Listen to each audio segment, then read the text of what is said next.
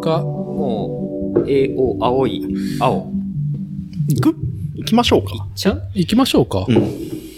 行きましょうか。塗装、奥が深そうだなそう、塗装。そう、僕が、うんえーっと、2000年の時に、はいえーっと、いろいろ、プラモデル、ガンプラのものを投資したんですよね。うん、うん、で、それがどうだろう。まあ、エアブラシって言言われる、うん。まあ圧縮空気で塗料を飛ばして。色を塗るっていう、まあ結構ちょっとね、投資も必要だし、ええでも、その均一なね、えーっと、塗装面、筆だとさ、うん色ムラとかできてしまうところをなんかね、もう、プロモデラーというか、うんあの、プラモを買った時の、うんあの、うんうん箱の横に書いてある作例、ああ、はいはいはいはい。あるでしょ？筆で塗るとさ、ああ、並んじゃん。ああ、なるほどね。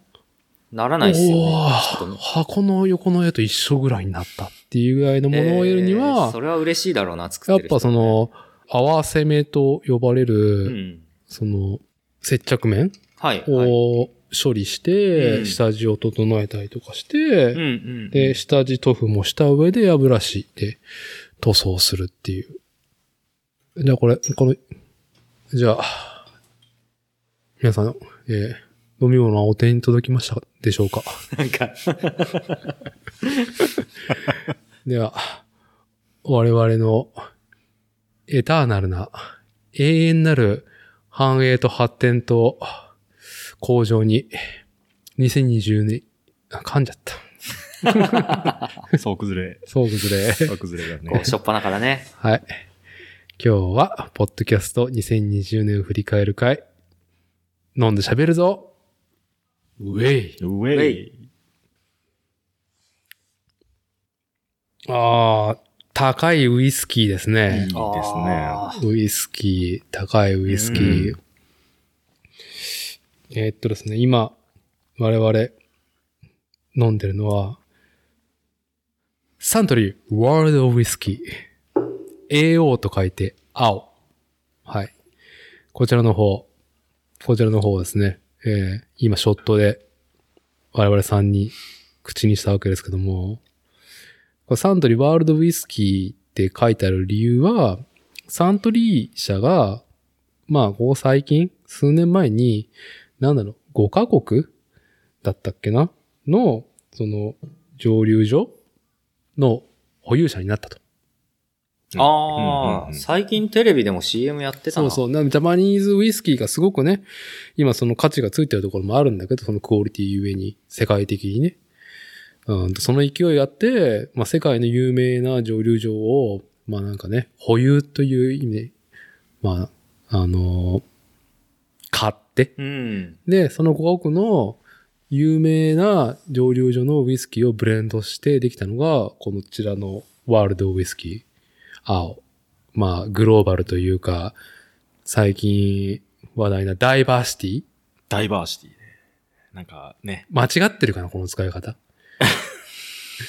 いや、それも含めて。まあね、含めて。ダイバーシティ感のウイスキー、こちら。えーっと、この間、イオンの理科コーナーに行ったらグラス付きで5000円で売ってましたね、この青。ああ。こちらですね、年末、まあ、うちも、えーっと、まあ、小さなですね、えー、まあ、石材店を営んでおりまして、お歳暮をいろいろね、うんうん。あのーお世話になってるお客様に送ったりする中に、えー送る、送り先をうちにして、うんうん。いギフトをカタログの中で。や、その手があったんだって。そう、はい。送り先を自分にして、う。はい。で、経費で、もう自分をねぎらう酒を買うっていう。一番高い酒どれだっつって。ペラペラペラペラペラってめくって。はい。んだ、今年も青か、みたいな。ああ、なるほどね。ただ、なんか、僕はそんなにウイスキーウォッチしてないから、うんよく把握してないけれども、結構品薄らしい。ね。うんな、なんか、ああ。わかんないけど。いいらしいよっていう。でもこれ美味しいよね。うん、いいですね。美味しいですね。そう、えーっと、今日は2020年のえー12月27日日曜日ですね。はい。我々2020年、本当に走り切ったなと。まあ、いいろいろ、うん、イレギュラーな一年でありましたが、走り切ったなって感無量感をですね、ああ仕事も収まったっつって取ろうと思ったら、私立ては仕事が収まってないと。収まらず。まあ、こっちは？収まった。昨日？昨日。おめでとうございます。ありがとうございます。お疲れ様でした。お疲れ様でした。2020年。やす。しんくんは？は収まってないですね。はい。やる。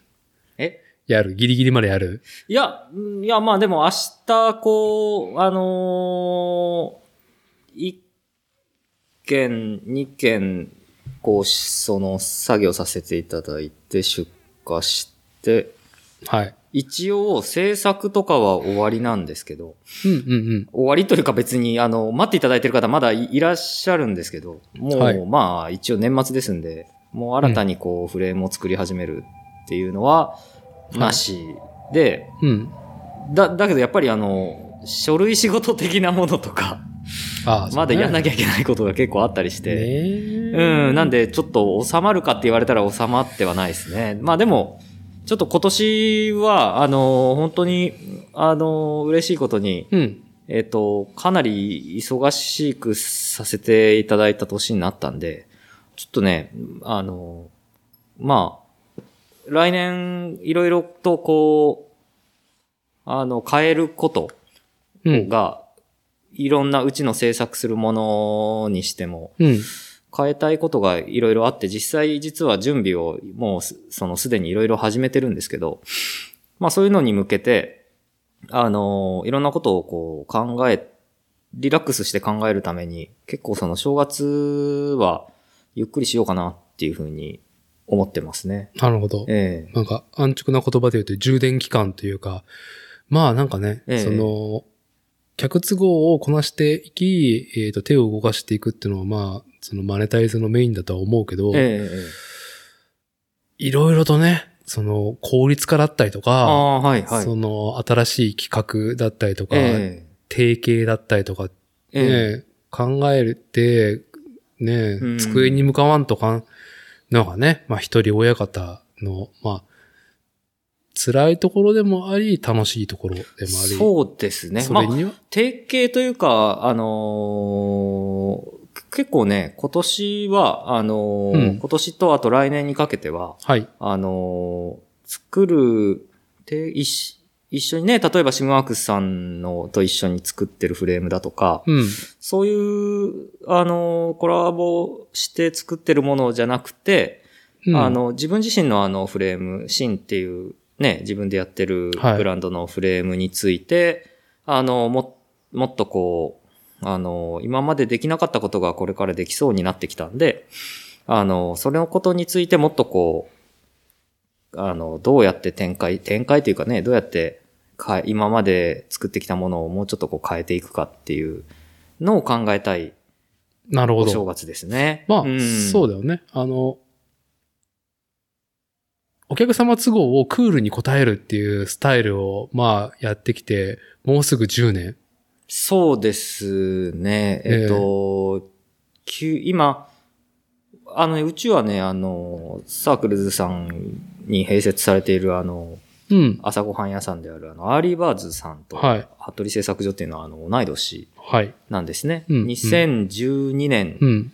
に、の、お一応10月に、う新服部製作所はスタートしていて、はい。実は、あの、うちの NPO 法人、チャリケン、チャリンコ活用推進研究会も2012年登記してるんで、同い年なんですよ、ね。ああ、そうなんですね。もっと前からあるイメージありますけどね、僕は。あ、それ初めて知ったかもしれないです、今。はいあの、ちゃんと登記したのはね。ああ、うん。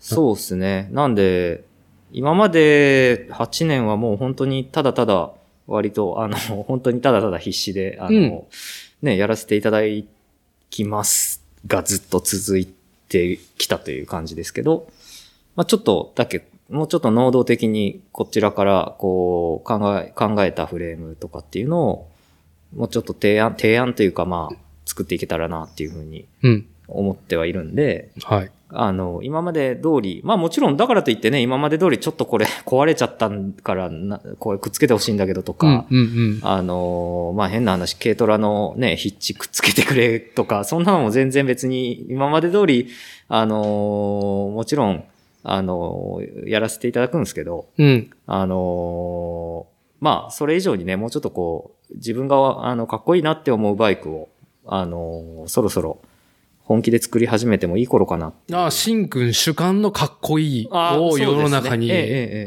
自分のスキルをバックボーンに、俺のかっこいいはこれだというフラッグシップがう、ん、まあ、ちょっとね、ちょっとそこまで 言い過ぎなような、ね、気はするんですけど。俺がシン、シン、ハットリっていうのが、うんっていうまあまあ、でもそうですけどね。フレームがうんそうですね。はい。あのーうん。そういうような、もん、まあ、造形にね、もうちょっとこう、あのー造形を作り込んでいきたいなっていう感じで。ああ、造形ね。そうですね。キャラクター性だよね。そのフレームを見た瞬間に、ええこれはシン、ああ、そうです、シン、ハットリ製作所だな、はい。みたいな。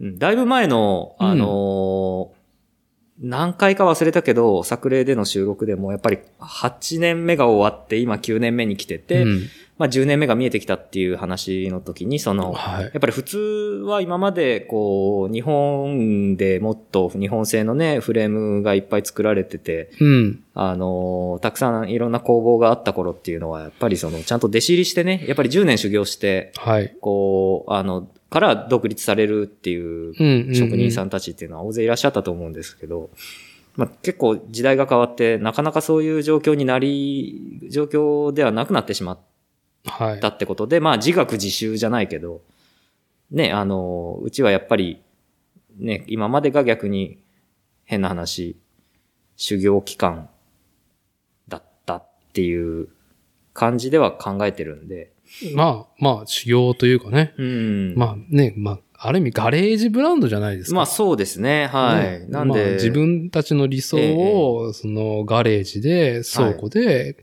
まあ手を動かし、頭を動かし、形にしてきた結果が、うん、まあお客さんのね、まあニッチだったところがね、うん。まあ自分自身の見つめ合って試行錯誤をした結果、ね、一応この10年は、新服部製作所は、こだわらないというこだわりっていうスタンスから、まあねって言うと、なんかすげえかっこいいんだけど、まあ正直、これ、どうやって食べていくのっていうところから始まってるんで、はいまあ、あと食べれるっていう自信があって正直始めてないから、うん、あのーまあね、友人とかにこう、作るとか、そういうとこから始まっているから、はい。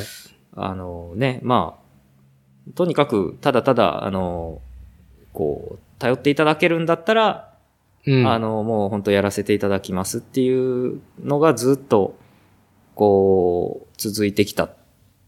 それをまあ、ひやるのだけで正直必死だった、ある意味では、あのー、8年間でしたよね。本当のことは。まあね、その、自転車、スポーツ自転車っていうカテゴライズの中で、しかもお客さんの、まあ、体の、にフィットするだったりとか、まあ、特殊な、まあ、使い方にフィットする、うん。うんうん。うん、ジオメトリ、寸法、素材だったりとかに、まあ、答えてきた。うん。いや、まあただ必死だったっていうことですけどね。うんまあ、うんそのね、10年を経て、まあこの10年は、新服部製作所はこだわらないということをこだわりっていうのをパンチラインにしたけど、まあ、10年を迎えるにあたり、うんうん。俺が新服部だっていうのが、を作るために、ちょっと、いろいろ準備をせなあかんね。っああ、そうてですね。いう、机に向かわんとかね、ええとか、まあええ人と会ったりとか、そうですね、うん。そういうので、こう、やっぱり10年間、き10年、まあ、10年っていうのは、あの、2011年に、えあの、アメリカのおオレゴン州の UBI で、自分の自転車フレームを初めて溶接して作ったところから数えて、来年が 10, 10年、ふ初めてのフレーム作ってから10年かな？うん、うん、ううん。ん。まあそういう意味では。という意味ですけどはい。今日まさにその UBI、えーオレゴン州の、まあ、フレームビルディングの、まあ、な、なんだ、スクールと言っていいか。まあそうですね。あまあワークショップワークショップといえばワークショップですよね。メイドインオレゴンしてきた自転車フレーム、マウンテンバイクが今日ここに、もう、無塗装で10年近くほっとくとこうなる。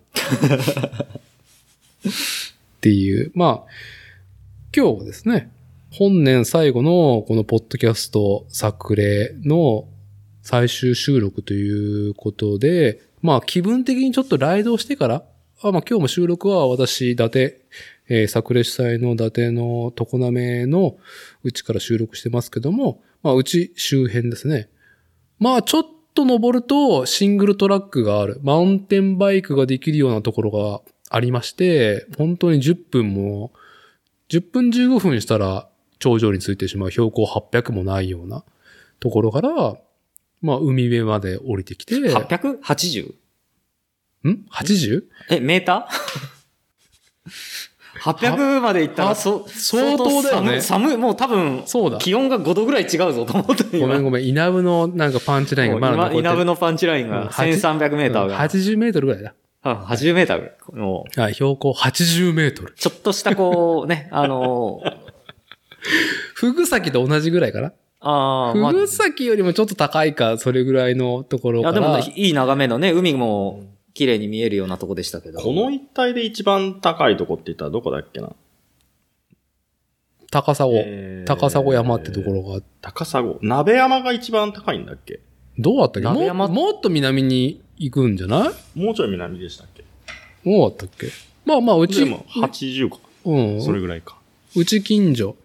うち近所で、本当に自走で、うーんと、ちんたら走っても、10分も経ったらもうピークに向かって登り始めてて。うん、うん、ううんん。まあ、いつかですね、今度はまあこっちもバイクを持ってきて、自転車持ってきて、一緒に、うん、プチマウンテンバイクできるんで。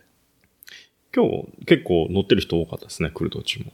まあ多いね。うん。あそこのそうですね。なんだっけ味覚の道あ、味覚の道ね。ううんん、もう結構乗ってる方多かったですね。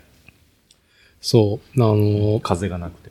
はい、風もないし。今日本当風がなくていい天気で暖かかったし、はいはいもう暑いぐらいでしたね、山登ってた時。暑い暑い。で、まあ、乗って、で、あーんと、森田酒造っていう、まあ、1600年から続いてるうん酒蔵で、まあ、ひでご飯できるとこがしっかりあるから、それご飯して、で、うちに戻る途中で、チタフォルニアエリアがあるんで、シンくん、ここが前話したチタフォルニアゾーンだぜ、っつって、うん、うん、うん。ううんん、見てきて。フォルニアってましたね。だいぶフォルニアってたでしょ？だいぶフォルニアってましたね。それ賑わってたってこと。いや、まあ、うん、あの、ルックスライクカリフォルニアだルックスライクキャリフォルニア。ルックスライク、ルックスライクキャリフォルニアでしたね。はい結構だから。はい。まあ、イーグル、いい、これも本当の名前出すのやめ、やめ、やめ、やめて、やめておこう。やめておきましょう。本当の名前を出すのは。そう、こう、そんなようなエリアがね。はい、はいありまし、ありましたよ。プレイスが。はい。アメ車がいっぱい置いてあるプレイスが。うん。一軒だけじゃないからね。えうんえ、本当に。。うんうんうんうん。あ注の、あ文、のあたりね。あのあたり。あの辺りはい。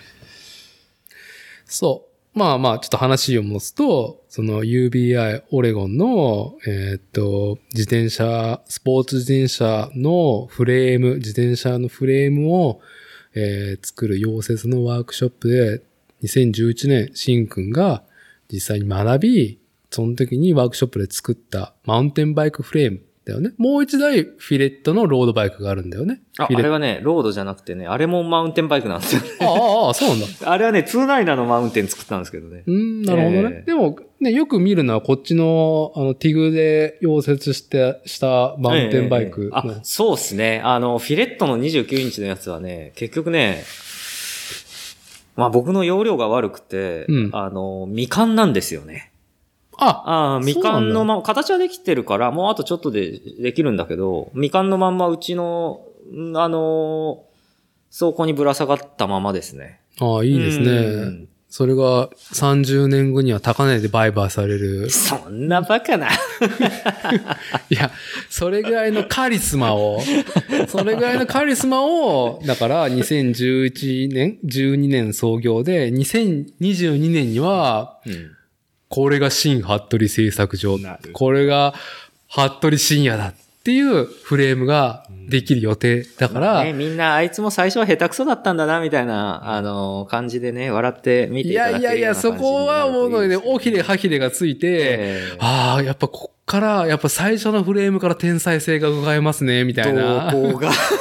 ていう評論がいやいやいや、もう本当に、あのーあれですよ。僕は本来手先が器用な方じゃないんで、うん。やっぱり、あの、同じクラスで、あのーもう DIY エリート大国アメリカなので、うん。めっちゃ上手い人いるんですよ、最初っから。ああ、なるほどね。うん。で、マジかーと思いながら、あの、で、しかも作るのうまいし、うんあ、早いし、うん。ううん。ん。で、自信をなくしな、俺これ大丈夫かな？向いてねえんじゃね？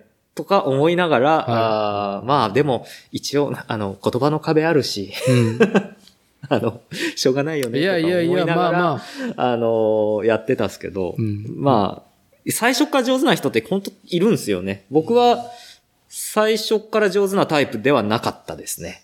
うん。なるほど。でもね、最初から上手な人が必ずしも、フレームビルダーとして体制するかって言ったら結構怪しくて、あのー結構その僕が教えてもらって、すごく尊敬しているアメリカのカリフォルニアのフレームビルダーで、ロックロブスターサイクルズっていう人がいて、その人がもう私の父と同じぐらいの年なんで、60もう3とか4とか5とかなんですけど、そうね。うん、なんかね、あの、そのロックロブスターが先生だったんですけど、うん。僕のクラスの。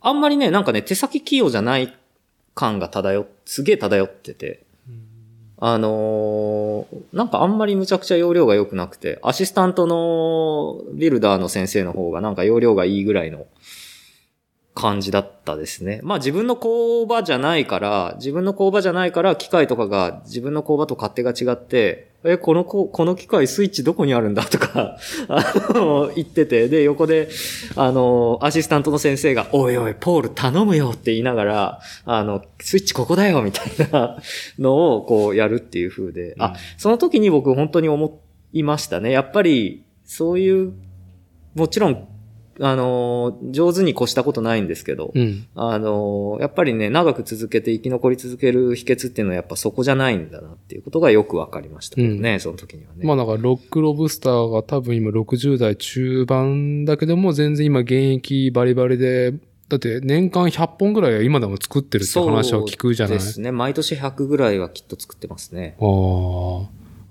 あ、どうでしょう、数字の話が出たんで、ええ世の中数字ではないと思いますけども、はい。やっぱり数字ほど響くものはないっていうところで、今年は何本、フレームの数って言ったら何本作ったのシンクフレームは今年結構少ないぐらい、少ないっちゃ少ないで、だいたい4、4、50、40から50の間とかで。40から50で少ないの ?40 とか。まあだってロックロブスターはね、100ですからね。あのーやっぱりね、フレームビルダー、個人のフレームビルダーだったらやっぱり年間一人で100作るっていうのは、うん。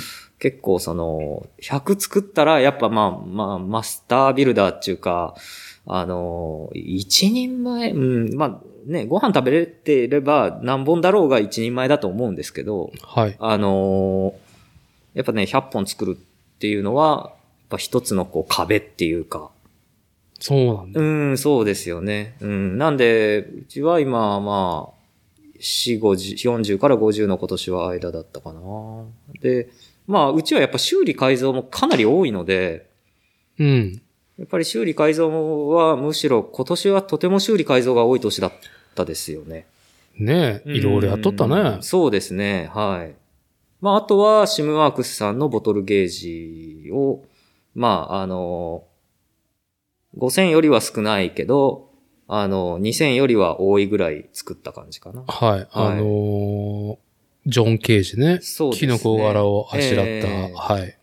あちらのボトルゲージシムワークスオリジナルの実際の製造工程は新服部製作所でやってるっていう、そうですね。ところなんだよねうん売れてるね、あれ。あ、いや、まあ本当にね、あのーはいちょっと、まあ苦労した甲斐があって、あの9月のあれ、20日とかに発売したですけど、うん。10月の下旬とかになる頃にはもう、最初にね、作った線香がなくなっ、在庫が全部ね、売れたっていうことで。そうそう。まあ、新服部製作所ね、今年といえば、あのーまあ、えっと、改めてですけども、このポッドキャスト番組、えー、作例、まあ、主催の私、伊達は、まあ、土方をやってて、えっと、まあ、こっちは、ラジオ戦士 DJ として、いろいろ物申してもらってるんですけども、うんうんうんうんまあ、運送業。そして、一人親方とやってる自転車の、スポーツ自転車のフレームビルディング、フレーム作りをしてる、まあ、溶接工、服部深也。新くんが、まあ、溶接工っていうところで、まあ、鉄とか、非鉄金属とか、くっつけたりとか切ったり貼ったりするのは、まあ、もうね、ご用命あれば、やりますよって、何でもやりますよっていううんスタイルでやってる中で、さっきも話してた、まあ、軽トラの煽りが取れたから、あ煽りのなんかね、うん。ね引っ掛けるところのね、取れたからくっつけてとかつとかね。とか、新品の自転車フレームを作るんではなくて、もともとオーナーさんが持っていた、今使ってる、もしくは使ってないけど、今度は使い方を変えるっていうことで、新規のところに持ってくるケースが、まあ、改造として、新規以外でもすごく今年は多かった。そうですね。なのね。そうですね。改造、改造修理で言ったらもう多分、4、50件はないと思うんですけど、うん。うん、あの、でも、ほん、え、でも、3、30件以上ああったかもしれないですね。うん。えー、3、40件出したら40件とかあったかもしれないですけど、まあさ、その新規って言ったらやっぱり、あのーまあまあ、お客さんとのね、採寸だったりとかさ、折衝とかさ、うん。いろいろ打ち合わせがあって、まあ実際溶接するまでには、まあ、なんだろう、うーんと、考えないといけないとか、うん、溶接実際トーチ握るよりもはい、前準備がすごく必要なところが、まあ、あ新規はええ。あるけども、その改造もなかなかさ、はい。ね、実際にお客さんが思ってる、ええね、こうしたいっていう希望に対しええて、実際持ってきてるものが、あはい。お、だいぶ遠いなっていうケースもあるから、そのすり合わせもしないといけないわですけじゃない。ね。あの、その、うん、改造の方がそれはね、難しいですよ、やっぱり。改造修理の方が。だよね。そええの新規ではない難しさがすごいあるなとは感じるんだけど。ねうん。そう。まあさ、しんくんいろいろ今年は挑戦の年だったと思うんだけど、はい。ツイッターをね、本当あロム線だったのから自分から投稿するようになったっていうのが、そうはいです、6月、7月だと思うんですけど、ねはい。まあね、そのツイッターを昨日の夜ですね、まあ、最後、しんくんを押して、この収録、年内の収録を終わろうっていうので予習してきて、ありがとうございます。だいぶ改造したねっていうのでさ、えなんかいろいろよくあるのは、なんだろう、ブレーキがね、えあ、はいはい。あ、の、つけれないフレームにブレーキをつけれるようにっていうね、うん。ブレーキをつけれない自転車ってどういうことっていうね、もう本当にそれはね、深く聞かないでっていう、うんね、ものに、まあブレーキをね、やっぱり、ちゃんと道交法にのっとった車両にしたいってそうでいうすね。はいはい。のとか、え。最近ね、グラベルバイク、要はそのロードバイクみたいなドロップハンドルで、ええなんだろう、長距離走れるようなスタイリングでタイヤ太いの履けて、えああ。で、はいバイクはいパッキングっていうトレンドもあってさ、パツキング。はい。パツキングっていうの、勝手に今言ったでしょ、そのパツキングって。そうですね。まあ、はい。えースルーしますけども、ははい。い。すいません。まあ、そのバッグを、その、ベルトでくくりつける以外にも、ええダボ穴と呼ばれる、なんだろう、ボルトオンできる、はいそのね、はいはいはい。うーんと、キャリアだったりとか、ええなんていうんだ、僕もあんまその疎いからだけど、いろいろボルトオンできる穴を追加してくれみたいな。ああ、よくありますね。そのフロントフォーク、黒森のフロントフォークでね。まあ、既存のものに、あの、ああの、5ミリのね、あのネジの、うん。あの、目ネジのね、あの、ついたアイレットを、こう、こことここに入れてほしいっていう感じで、はあの、持ってきてもらうこともあれば、い。うん。今のフレームのフォークの設計のまんま、こう、もっと積載、ものが積載能力が高いような丈夫な、あの、アイレットがいっぱいついた、いろんなキャリアとか、あのーまあ、ボトルケージとかが色、色つくようなフロントフォークを新しく作りたいっていうお客さんうん。なんかも大勢いらっしゃったかなと思いますけど。なるほどね。えいや、なんかそんな中でさ、ちょっと、いくつか気になったっていうかさ、フロントフォークすげえ今年作ったじゃん。結構フロントフォークってはい。なかなか難しさがあるあ、そうですね。ものだね。まあフロントフォークってなんだっつったら、あの、ええ前輪がくっついたら棒だよね。はい、はい。フォークって言われるから、そのなんか U の字がさ、えニュってなってるえ。えニュってなんだよってとこだけ。あれ、でもフロントフォークそんな作ったか、今年？なんかオリジナルで作ってなかった？サスフォーク？サスペンションフォークがあ壊れたから、はい、はい、はい。それにあった、ええーっと、リジットと言われる、ええ要はサスペンションバネや、えーっと、エアとか、オイルが入ってないバネなしのもの？え。もう、はい。まあフレームと同じく鉄の棒だったりとかにして、うんうんうんで、どうせだったら、その、バイクパッキングとかに使えるように、そのダボ、ダボ穴だったりとか、つけれるように、みたいな。ねあのね、量としてはね、うん別にそんな変わら、例年と変わらないんですけど、うんやっぱりね、あの、昔のそのサスペンションフォークが、やっぱりもういい加減こう、やっぱり壊れるというか、はいうん、まあ、あの、壊れることはもうむしろ当然で、うん。あれだけ長くね、あの、使ってたりとかすれば、もうあの構造のものはね、どうしても限界になってくるんで、うん。あの、まあ、これはね、もう例年、あの、す、まあでも数本ですよ、多分そういう。ううんん。片手で足りるぐらいだと思うんだけど、でもやっぱりね、安定して毎年片手でぐらいは、やっぱりそういうフォークを作って、あの、昔のマウンテンバイクを今、あの、街乗り用に復活させて、で、まあやっぱりね、そうするとね、あの、フォークを塗装しますよと。で、うんフレームもじゃあ一緒に新規一点塗装しようと。うん。うん。で、あのーまあ、調子のいいパーツは残して、うん。調子悪いパーツは、ちょっと、こう、代わりで、あの、規格が合うものを新しくつけて、自転車屋さんに組み立ててもらって復活させたいっていうようなお客さんは、これはね、あのね、今年特に多かったとかではなくて、うん。あの、例年、やっぱり、あの、安定してある仕事ですね。うん。なるほど。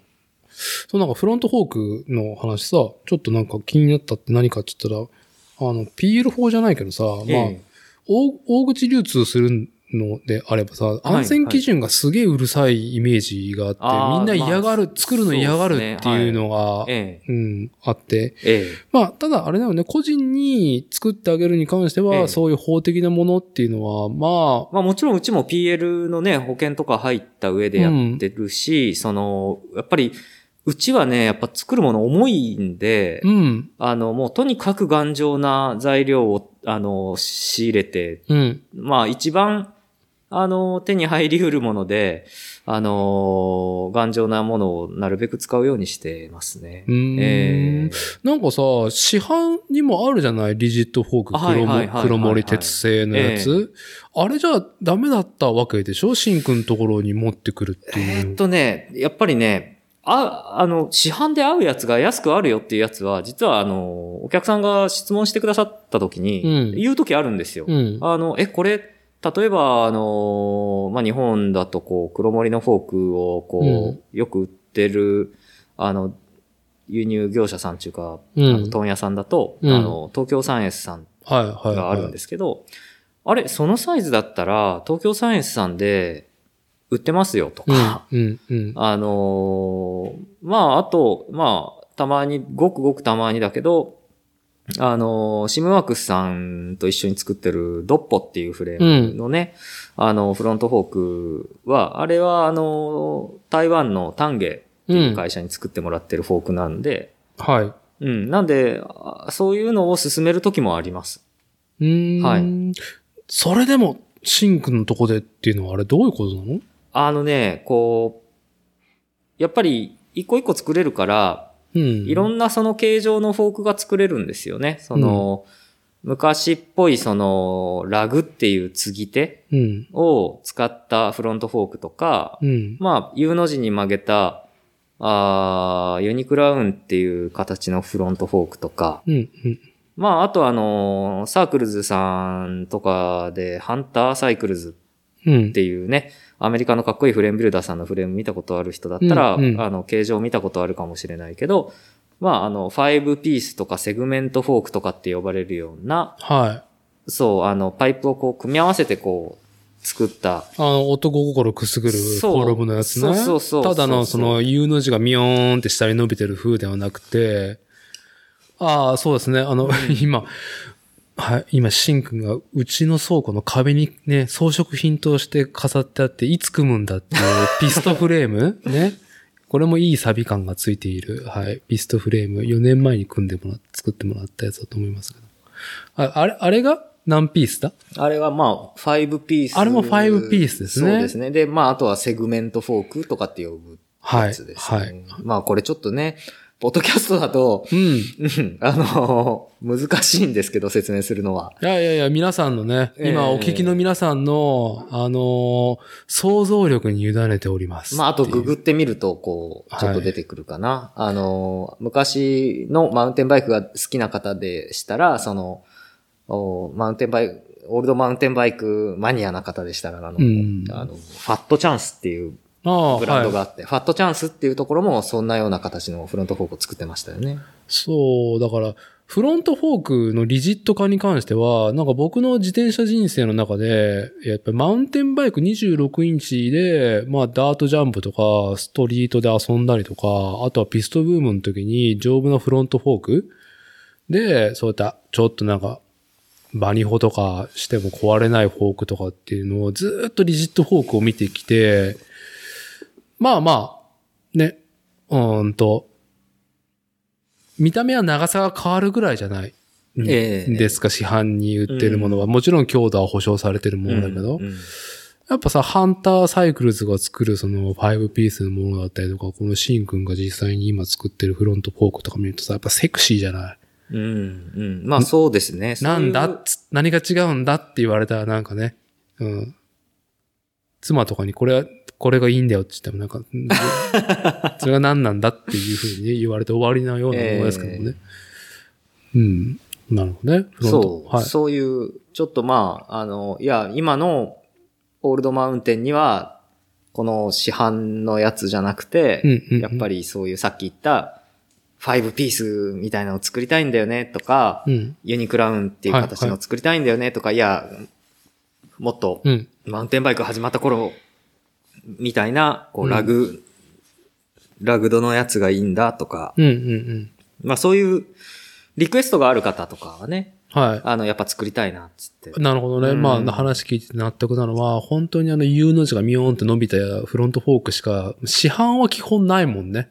まあ、そうです、ね。流通してるのはね。まあ、1万円ちょっと超えるぐらいで安くて買えるやつっていうのは。ね。はい。まあ、もっとマニアックな人だと、やっぱりその、その U の字具合が、みたいな。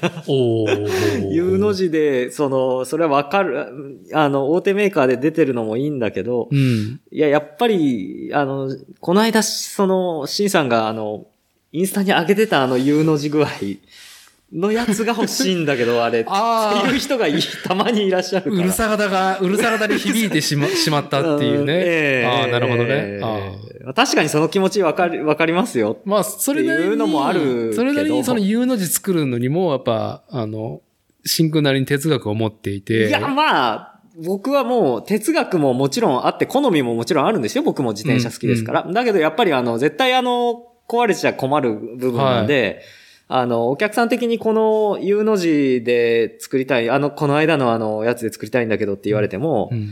や、多分お客さんの用途だと、それ本当に山走るってことだから、うんうん。これ結構パイプが薄いんですよ。この厚みが、パイプがの肉厚がね。うん。で、そ、そ、それじゃなくてこっちにしした方が、うちはやっぱ安心してお客さんに使ってもらえるんで、ちょっとごめん、ごめんなさい。それ、その用途だったらもう、あの、その U の字は、U の字のシェイブでは、材料では作れないですっていうのは言ってますね。うあの、結局その U の字の曲げもね、うちでできてないので、材料屋さんから買ってるんですよ。そういうフォークブレードを。ああ、なるほどね。ええなんで、ちょっと、その用途だと、この、お客さんはかっこいい、この、ユニクラウンフォークの曲げがかっこいいなって言うかもしれないけど、ちょっとね、これお客さんの用途には、ちょっと軽す、うん軽いというか、うんあの、ちょっと、強度的にいかんと思いますよ、みたいなのは、ちょっとお断りするときはあるんで、ちょっと難しいですよね、そういうのはね。まあまあ、とはいえ、その理想なリジットフロントフォークっていうものに、まあ、新服部製作所は寄せていきますよっていうところ。うん。だねそうそうねですね。まあ、じゃあフロントフォークのことは、まあちょっと話が逸れてしまったけど、シンくんのちょっとツイッターについて、ツイッター、はい。まあ2020年から始めたわけじゃないですか。ああ、はい、はい。ある意味。ええ、えまあさ、まあ今、いろいろ、シンくんについてあれやこれは話してる中でさえ。、はいや。っぱ昨日の夜にさっきも言ったように改めて、シンくんのツイッターを掘ってみて、ええ。うん。で、いろいろね、全部は載せてないと思うけど、特徴的な仕事を結構ピックして投あはい稿はいしてる中で、ぜひとも新服部製作所のね、ツイッター、まあ今、ほんとフォローして、えー推しがいがあるっていう。あっという間にね、フォロワーも700人を超えてね、いやいや、まああ、そんなことないですよ。あっという間ではないですけうど。ん。6ヶ月。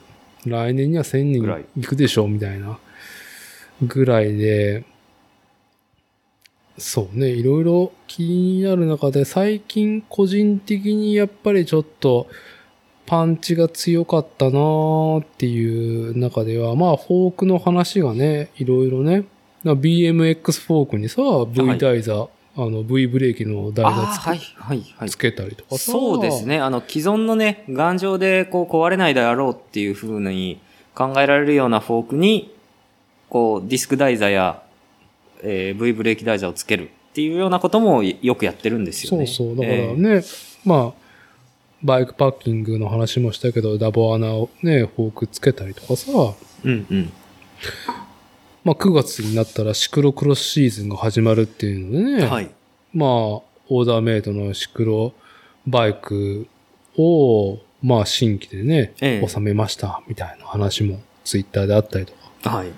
あとは女性用のね、低身長な方にもね、対応したフレームもいくつかやっていて、うんうん。あ、うんそうですね。やっぱり、うん、あのー小柄な方、特に150センチ前半とか、うん。あのー切るような、ちょっと小柄な方なんかは、やっぱりあのーやっぱり一からフレームを作るとね、かなり調子いいやつが作れますんでね。そう、んまあ、一昔前だったら本当にね、身長低い方に対応するフレーム、自転車フレームだったりとか、完成車ってなかなか幅が狭かった。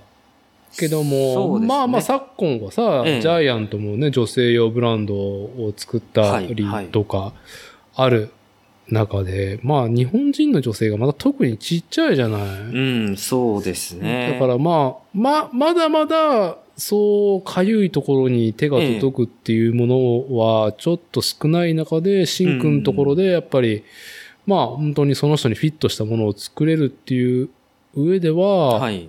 まあ、フレームビルダーにオーダーするっていうのは、ええ非常にスマートな結果が出るわけだよね。そうですね。あのーまあ、やっぱり、フロントフォークの長さとかから全部決めれますからね。うんうんうん。そうするとその、どうしてもこう、もういかにもこう、小柄な人のフレームだなっていう横からのこうシルエットではなくて、あの、なるべくこう、お大きく見せれるようなね、あのー見た目にできたりだとかするんでね。うんうん。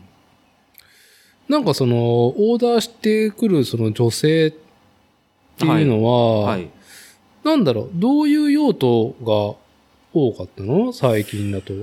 まあ、ただやっぱりその依然としてね、その自転車人口の中でどうしても、まあどのジャンルかにもよるんですけど、うんまあマウンテンバイク、ロード、シクロ、ツーリング、いろんな分野ですけど、まだやっぱり女性がとても少ないので、うん。うん、あのーやっぱりね、あのー絶対数として男性に対してね、男性が10人来たら女性が1人いるかいないかぐらいの、あのー割合にはなってしまうんうん。です。で、まあ、傾向がどうだとかとか、なんとかとかは言えないと思うんですけどねう。ん。うん。うん、まあ、でもね、本当はやっぱり、もっとこう知ってもらえればね、あの、いい、より良い提案ができるとは思ってるんで。うん。う。うんん。なるほどね。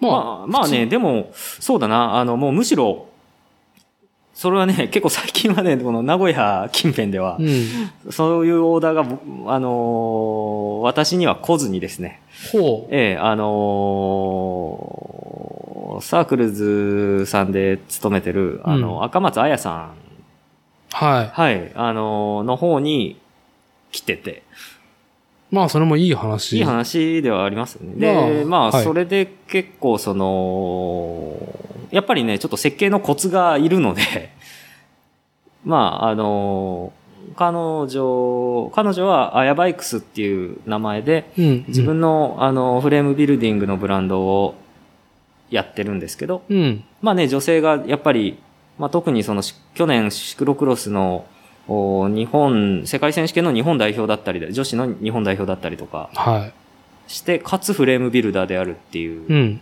あのーそういう方で、あの、まあ、そういう、まあ、サークルズさんとうちが、あのーいろいろ一緒にものを作っていく中で、まあ、うちの作業場に来てくれて、で、まあ、私の仕事を手伝ってくれたり、まあ、自分自身のブランドのフレーム作ったりっていう、そういう間柄なんですけど、そうなんだよね。ええええええなんで、こう、特にサークルズさん界隈っていうのは、あの、女性のお客さん多いですから、多いええね。ええで、その中でやっぱりその、赤松さんに対して、やっぱりフレームを作ってほしいっていう女性のお客さんって大勢いらっしゃるんですよね。うん。うん。なので、その、最近はね、そっちにですね、吸い取られてしまっておりましたよ。お客さんを。いや、まあ、た、ただ、ええその、なんだろう、うん、設備的な、フィジカルな面で言ってしまえば、新服部製作所の工房が大きくなり、うんうんうん。ね、二人三人が、その工房内えでえ作業しできるっていうね、あ環境がまず、この、名古屋、まあ、隣の大口町にできていて、で、フレビルダー、まあやっぱ肝はさ、その、まあ、設計コンセプトだったりとかね、それをどこにね、あのー、なんだろう、主体性を置いていくかっていう中で、うん、まあ、やあちゃんだったら女性自身が、女性のね、あの感覚で、うん、んと、本当にかゆいところに手が届くわ。これこれっていうフレームビルディングの提案、うん寸法出しができるっていうので、まあ、重宝されていそうる。ですね。まあ、あとは、ほんのちょっとね、あの、設計面では、あの、うん手伝わせてもらったりとかね。ああのまあ、一応は、あの、先輩なんで。あの、シン君がね？そうですね。あの、まあ、いろんなその、引き出しは、あの、やっぱり、私の方が持ってはいるんで、うん。ちょっと今回こういう、これぐらいの体のサイズのお客様なんだけど、どうやって設計したらいいかな とかっていうのは、うんうんうんまあちょくちょく相談してもらったりして、あのーああ、じゃあそれぐらいだと、ね、そのぐらいの身長だと、フロントフォークなるべく短くしてあげて、もう自転車全体のこの、こう、またぎやすいように作ってあげたいよねっていうような話から、まあ、じゃあこういう材料使ったらどうとか、そういうようなのは、まあ、あの、ちょっと手伝わせてもらったりとかはしてますけどね。まあだから女性が実際に使う道具として、うん。本当に調子いいものを提案できるっていう状況が今この名古屋、まあ、あやバイクス、うん、あやちゃんを通してね、新服部製作所っていう工房もあって、叶うことになってるっっていう中で、まあ、だいぶ減ったと思うけど、世の中の女性用っつったらさ、はい。まあ、花柄模様にしときゃいいんでしょみたいな。まあ、まあ、ね、全部ドピンクとかね。ううんん。こういうのでしょみたいな小さくてみたいなっええていうね。まあ雑味っていうのはこの私男性視点でもあるなっていう中で、特に女の人が使っててこれなってのはね、まあうんいくらでもある中で。まあそれがまあ本当にね、自転車フレームをオーダーするかゆいところに手を届くっていうね、えー提案に対して答えれる形にできるっていうのがもう現状叶ってると。そうですね。そういうのがね、もっと知ってもらえるとね、あの、うんいいと思いますけどね。はいはい。あとね、ツイッター見てて、ね、すげえ、まあなんか、まあちょっと、締めたい、締める方向で言うと、うんとね、フレームの改造の中でさ、はいはい。あの、キャノンデールのレフティって言われる、ええまあ、どうだろう、1990年代から生まれたのがうんレフティって、あの、サスペーションフォークが、まああの、ええ左にしかね、一本しかねえ。フォークの足が左にしかないというね。うんもうね、あれが永遠ね、キャノンデールのなんか、うん。こう、冠というか、まあ、キャラクターになってるとは思うんだけどさ、ええあれいいですよね。あの、車輪外さずに、あの、はあタイヤ交換、チューブ交換できますからね。ああ、そうね。そういうメリットもあるのね。僕はレフティをね、所有したことないんで。まあ、その、なかなか男心、マニア心をくすぐるところがある中で、あのレフティがつくようにしてほしいっていうね。あ、あのね、改造は実はね、私がやったこと自体は全然大したことないことで、いつも通りの平常運転なんですね。ああ、そうなの、ええあの、普通の要は前三角交換ですよ。うんあれ。は。うん。あのー普通のオーバーサイズって呼ばれるサイズのものを、うん。あの、1.5のテーパードフォークが入るようにす、に前三角を交換するっていう作業だから、ああ、昔の規格に対して、現在のトレンドに合わす設計に、設計のものをヘッドをつけた、前三角を変えたっていうだけであって、別にレフティ専用ではないのね。そういうことです、そういうことです。で、レフティ専用に、専用をたらしめているうんのは、あの、実はですね、あれね、そういうその普通の1.5ミリテーパードのフレームに、はいあの、ヘッドチューブに、あのーいわゆるその、いキャノンデールが作ったスレートっていうグラベルバイクがあるんですけども、うん。スレート用の、あのーフロントフォークがつくようにす、できるアダプター、ヘッド、ヘッドセットにつけるアダプターを、うん。あのーアメリカで、なんか、あのーアルミを NC で切削して、はあ の、製作して、売ってる、その、サードパーティーメーカーの、あの、パーツ屋さんがいるんですよ。あ。はい。で、そこからね、日本、日本からも買えるんで、うん。ネット通販で。うん。で、お客さんが、あのーもう、つけたくてたまらんと。試して、試してみたいと。はい。レフティをもう、あのー自分のね、フレームにつけたくてたまらんと。うん。黒森のフレームにね。うんで、うんそれで、このアダプター探してきたんだけど、このアダプターつけて、シンさんのところで、あのー、44ミリヘッドの、あのー前三角交換したらつけれますよねっつって調べてきてくださったんですよ。なるほど。全部。もうこれは思いね、思いを引っ提げてシンくんのところに来たわけだね。ええこれはね、やっぱりね、もうお客さんが頑張って調べたのを、もううちがもう最後のもうアシストをさせてもらっただけなので、ああ、まあ、もう私そがなんかすごいね、あのーものを作り出したわけじゃないんだけどの、すげえ魔改造したってわけではそうそうそう、そうなんですよ。だけど、うんなんか、なんかね、やっぱり140文字しかないので、うんツイッターが。そうね。うん、なので、あれをこうやらせてもらいました。一応あれ多分お客様と一緒に話し合ってアダプターを使ってうん。やりましたみたいな書き方だったなと思うんだけど、多分あれが服部製作所のツイッターで今一番バズったやつああ、そうなんだ。じゃないかなと思いますけどああね。やっぱり自転車ね。で、やっぱ分かりやすさって大事だな、みたいななるほど。なるほど。う ようなのを、あのー思った記憶がありますよね。ーん。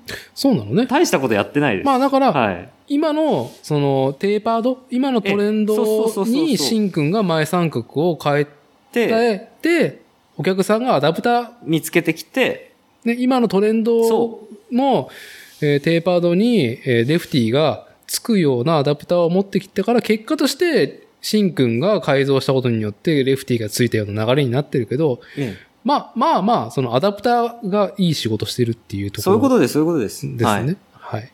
まあまあでもパンチがある投まあで稿でしたよ。もパンチは、あの、実際ね、わ僕、あの、僕もやらせてもらって、あの、うんレフティのインストールとかも、うやらせてもらったんで、うんやっぱり、ね、見たらね、あ、かっこいいじゃん。黒森のね、バイクにこういうの、はい。スレートのフォークつけるのめっちゃありじゃん、みたいな。まあ、お客さんがどうやって手に入れたかは、確かなんか、ネットオークションかなんかで落としたのかな？なんかメルカリじゃないけど、なんかで見つけたのかわかんないけど、実際キャノンデールのスレート用のその、レフティのフォークって単体売りは確かしてなかったはずですから、うーん。まあ、どっかでね、見つけてきたんですよね。なるほどね。うん。まあ、あれは、結構、そうですね、あれを実際に実行する1年ぐらい前に、そのお客さんから相談があったんですよ。うん。で、アダプターが存在したような気がするけど、私もちょっとうろ覚えなんでわかんないっすね、みたいなちょっと話し合いになっちゃったんだけど、うんうん。その後お客さんがネットサーフィンをして自分で見つけてきたっていう感じで、結構ね、1年越しぐらいに実現したんですよね、あれはね。お客さんのやりたいっていう、ねえね、あの、スタートから。はい。まあ、思いが叶ったと。ええなんか。シン君が思いを叶えるお手伝いができたと。まあね、あの、もうほんの最後のちょっと後押しだけど、うん。その、ね、すごく喜んでいただけたんでよかったですけどね。まあさ、ええ要はレフティのバイク買えばいいじゃねえかっていうところを、うん。自分がずっと乗ってきたやつを育てたいあそう、そう、本当そうだったみたいで。ところななんだよね。まあね、なんかあのーお客様のお仕事を聞いてうんぬんっていうのもまあは変な話失礼なんですけど、実は結構同世代な方で、うん。あのー35ぐらいの？僕よりちょい下の方なんだけど、はい実は伊達さんがあのー主催した自転車風俗展示会のうんプレイベントの、プレイベント、はい、やってましたね。さん、はい審査会のね、でやったやつにも顔を出したこ、出してくださったことがある方で。あの、某有名ホームセン、某、てか、ホームセンターに絶対ある、うん。あの、電動工具、有名な電動工具メーカーさんで勤務されてる方で、設計をやられてる方ですよね。わあ、俺その人と話した覚えあるわ。うん。うん。いいたね？そう、その方です。あなので、あの、はいめちゃくちゃ話がスムーズだった。あ、なるほど。まあ、まあでも、いいね。えいい、いいストーリーでですね、そえ。のまあなんか愛知県のあるあるじゃい。ないけど、はいあの、やっぱり製造業のプロの方が結構うん。いらっしゃるんで、うん。そういう方結構話がやっぱり、すごい、早い、早い人いらっしゃいますよね。うん。まあ最後の一手が自分ではできないっていうところでシンプルにだけでそういうことですね。もう、んうちがそういうのをやらせていただくってだけで、あの、めちゃくちゃ、あの、アシストしてくれるっていう。これ普通あんまないよな、きっと。っていう。なるほど。えまあ、ではですね、新服部製作所のツイッターをね、えー2020年から6月から一応アカウント作ったってで、正規運用7月から始まってっていう流れで賑やかしていたポストの一つが今の、まあ、キャノンデールリフティをつくように前三角こう交換っていうポストと、まあやっぱりさ、エロいな、エロいなこのポストっていうのは、今、シンくんがね、うんうんえーっと、塗装面でタッグを組んでいる、えあ、はい、はい。アトリエキノピオさんの塗装ね。はい、はい。でまシンくんは鉄のフレームだったりとか、うんまあ、非鉄金属とかアルミのフレームビルディングをしますと。やっぱお客さんが最終的にね、あの、形として求めてるものはやっぱり色がね、どうしたいかっていうね、重要ですからね。うん、非常に重要なポイントは、うーんと、いろいろ手段がある中で、まあ、どう？セクシーでしょ？これっていう感じで、うんうん。ツイッターでこう、パッと展開してるのがやっぱアトリオキノピオさんのね、新服部製作所で作られた、えー自転車フレームがキノピオさんで仕上げられたっていう中で、うん、いろいろセクシーなやつがあって、うん。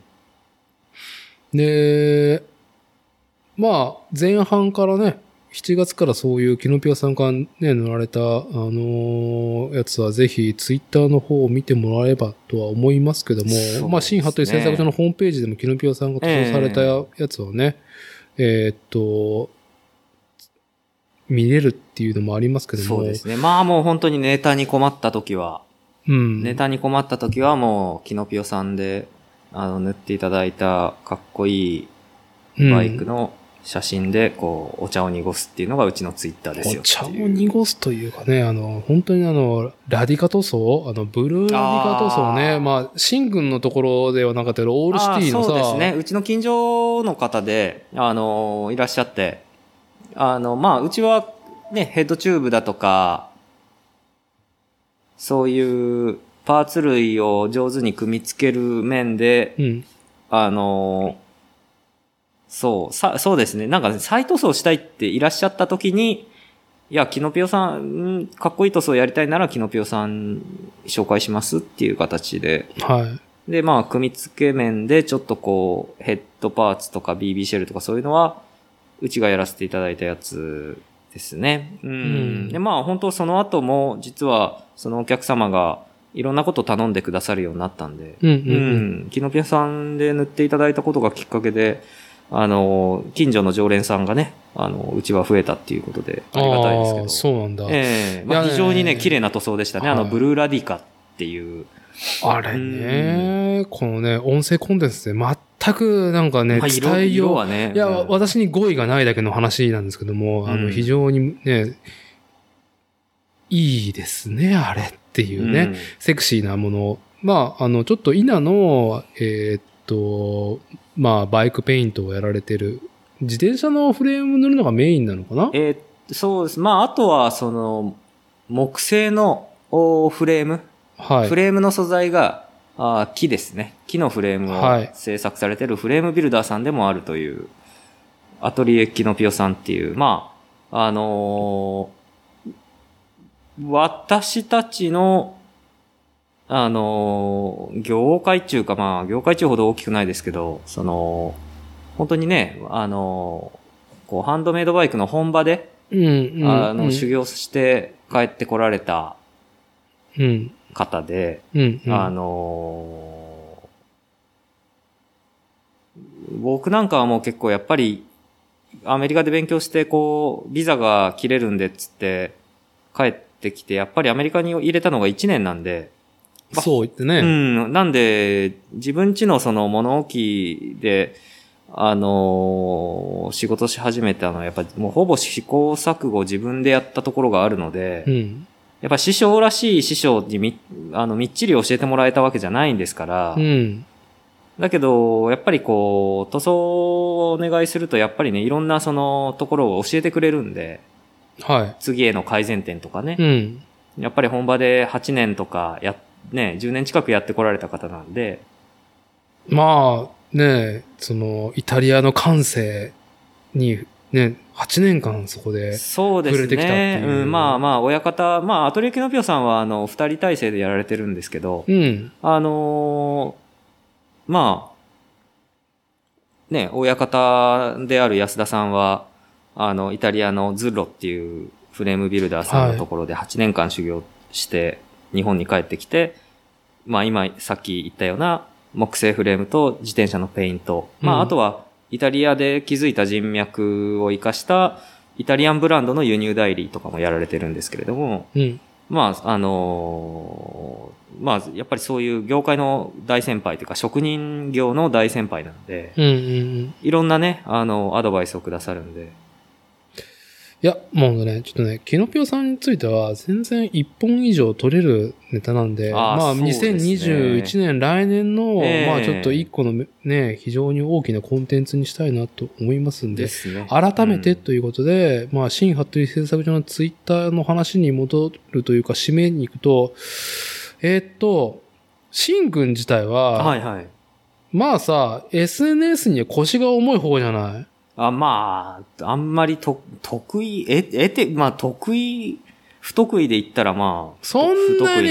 ツイッター見ないと。ツイッター見なくちゃみたいな、ツイッターにポこれポストしなくちゃ俺が今食ってるものみたいなっていうのはないでしょ？あ、それはないけど、でもやっぱり、その、ツイッターをやることに対して後押しをしてくれた若い友人がいて、そうそうそう、その話ね。そう。で、やっぱりその子が、シンさん、やっぱり SNS をちゃんとやりましょうと。あまりにも。もズボラだから、今、今、SNS で発信するのは、まあ、ね、名刺交換するにははいはい名刺が必要だろっていう、ええ名刺で、名刺を作ったからといって仕事が増えるわけじゃないけど、はい。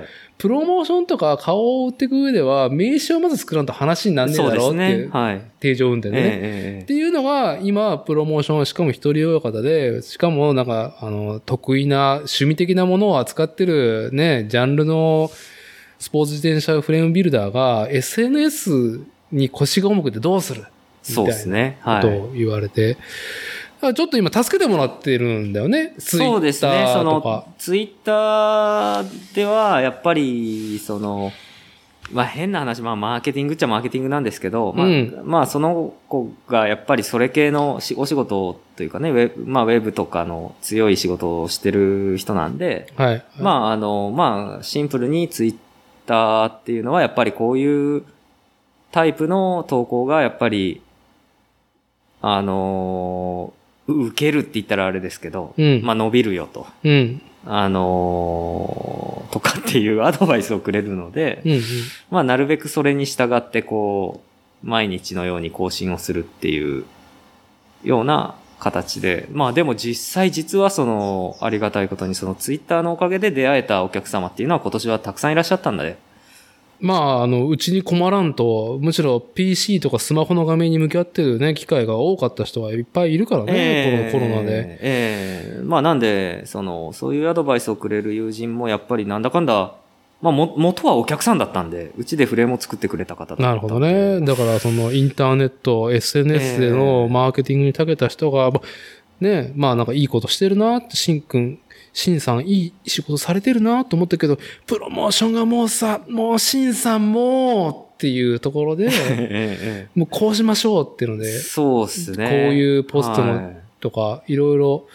実際には、どう、どうなの？テキストとかも作ってもらってんの？その子に。えーっとね、最初は実はね、こういうのを作りなさいねっていうひな形はくれて、ツイッターポストする上では、ね。ツイッターポストする上で。はいはいで、結構実は6月7月に始めて、うん。初期の頃は、彼が作ってくれた文章を、うん文章を作ったんで、あの、うん新さんらしい言い回しに変えてくださいって言われて、こんなこと言っていいのかあれだけど、はい。はい。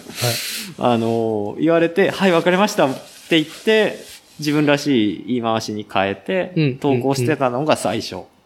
だけど最近は全部自分でやってます。ああ、そうなのね。はいまあ、まあさ、な、何事も反復練習だから、ええまあ、ね、肝がね、そうですね。分かってくるからっていうので、なるほどね。もう最近はもう、あの、新服部オリジナルの言葉が今、まあ練られて、そうです140文字にいや、練っ落とし込まてるっていうほどじゃなくて、もいや、まあ、う、制作で疲れたけど、いや、しんくんはさ、別に今日頑張ってあげなきゃみたいな感じで結構。物書きとか歌歌う人じゃないからさ、ええもうなんか、作ったね、自分の仕事のやつを写真でさ、パッと撮ってさ、ええでそれにさ、付属する140文字をつければいいわわけじゃん。あ、そう、でも言われたのが、やっぱそういうことで、いや、しんさんこれ、めちゃくちゃネタあるんですよ、あなたは。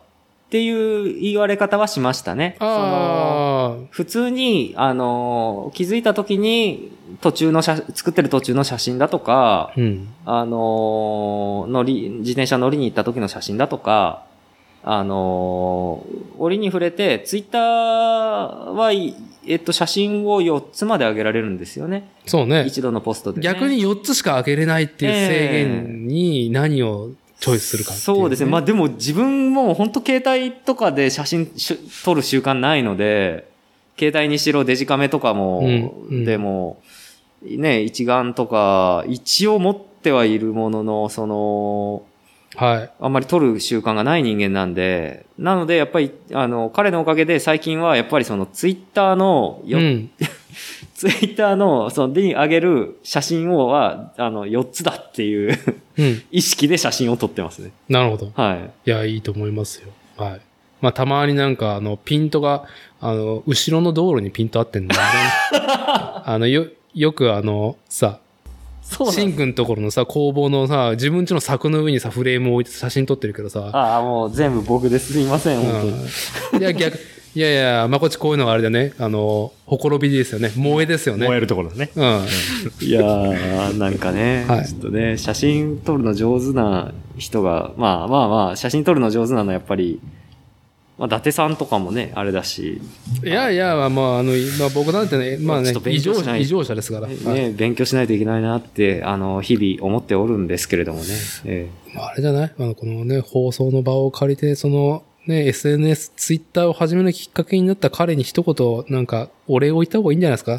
なんとかくんありがとうみたいな感じで。えいや、そうですね。あのー何くんって言うんですか？何さんって言うんですか？その方は。あ、その方ですか？はい。その方はですね、ああ、そうそう、あのー、尾関くんっていう方ですね。はい。はい、尾関くんのおかげで、あのー、注文が増えました。ありがとうございます、本当に。これからもよろしくお願いします。いやいや、いい、いい話、いい話ですよ。はい。そうね、SNS。あのー私ね、この、ポッドキャストの主催する作例の、まあ主催者伊達は、まあね、どうかしてると思うんですよ。まあ、ポッドキャストを主催するぐらいだから、SNS も、あのーまあまあ、さあ、ツイッターとさ、フェイスブックさ、インスタグラムもさ、今現状さ、なんか使い分けた上にポッドキャスト収録をしして、なんか、プロモーションの、プロモーション？まあ、暇つぶしだよね、人生の。やってるっていうのは、たまにどうかしてるなと思う。三つも、三つも SNS を管理してるってどうかしてんなって、やっぱ、ああ、そうですね。うんじまあ、今だとスタンダードって言われれてるけど、えあのーえいや、多分そうですえね。言ってしまえば、ええあのーまこっちは SNS から降りたでしょ？うん、降りたね。うん、自分もフレームビルダーやってなかったら正直 SNS うんやってないと思う。いや、俺とか年を取るは取るほど、もう、全然もうなんかやる理由がねえなって思うのが、もう結婚する前から、あん？結婚を決めたからか？うちのさ、どこだ仕事がさ、SNS と親和性が悪いからさ、うん。SNS やっても金になんねえんだったらなんか足りいなっていうのが正直あっすそよねの前にやってる理由もう、んやっぱりインターネットの、その、なんか、つながりよりも、それで何か自分が、の周りで何か起きる。アクションが、ね、打って響くっていうのが面白いこともあるだろうっていうのを求めてると思うのね。SNS やってる理由としては。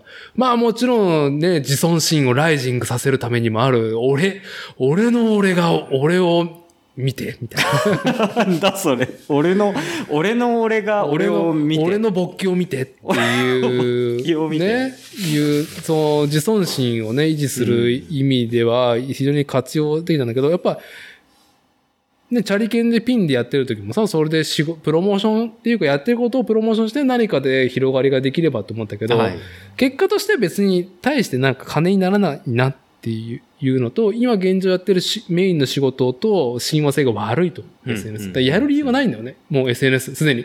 なるほど。親和性が悪いって何？どういう、どういうふうに悪いの？あ、だから、うん SNS で、例えば今やってる、うんその石材の仕事をアップしても、新規の受注が来たりとか、それで。ああ。それでファンが増えて、何か利益が図れるっていうのが全くないのね。うんうん。全くないの。思い出作りですよ。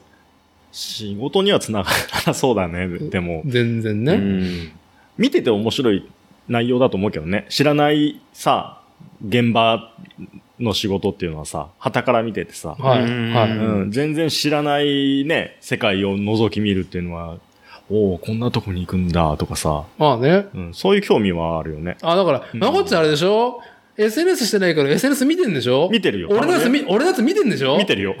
ちゃん見てるけど、頻度はすごい減ったね、降りてからは。えーっとね、インスタグラムとうん。ツイッター、ツイッターはね、本当にね、えーっとね、今年、本当昨年始めたぐらいの時に、またアカウントを作り直したんだよね。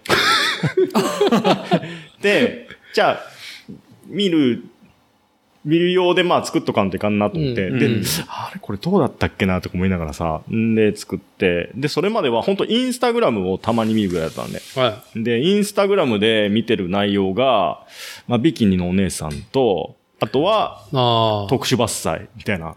特殊伐採？特殊伐採ね。で、一時すごいね、あのー、何？あのー、ツリークライミングとかさ、ロッククライミングとかのあの、装備がすごい興味が湧いた時期があって、カール、あのさ、アメリカね。俺たちの憧れ、アメリカの、うんが、新しく生んだあの概念ね。概念名前忘れちゃったけど、ロープと、なんかさ、なんだろう、その、ん？コロというか、うんなんだろう、あの、ガジェット。なんでもないよね。本当にカチャカチャってさ、ロープ通してさ、うちのさ、土間あるじゃん。うん。あそこをさ、あのー、矢倉みたいに組んであったじゃん。うん。で、あそこに何気に、あの、エイト缶 ぶら下げて、はいつでも俺は懸垂加工する練習ができるっていう状況にしてある。